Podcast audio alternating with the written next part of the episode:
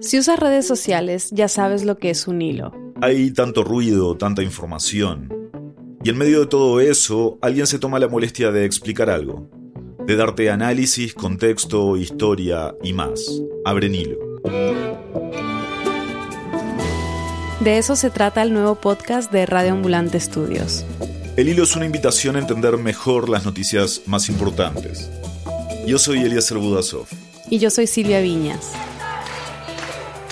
Ha sido impresionante. Eh, nunca había visto algo como esto, ¿no?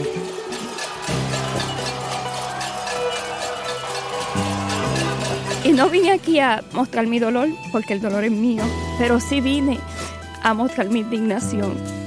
Cada viernes por la mañana, en el hilo hablaremos con los periodistas y los expertos más confiables de la región. La gente suele tener mucho más entusiasmo para destruir lo que no le gusta que para construir algo que no sabe bien qué cosa es. Y Bolsonaro, cuando empezó su gobierno, hizo la decisión de traer al gobierno las personas más radicales. Y también con los protagonistas.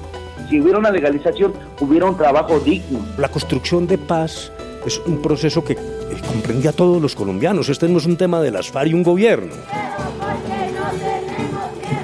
Porque esto es una lucha de años. Tal vez nuestras madres no la vieron, pero nosotros sí lo vamos a ver.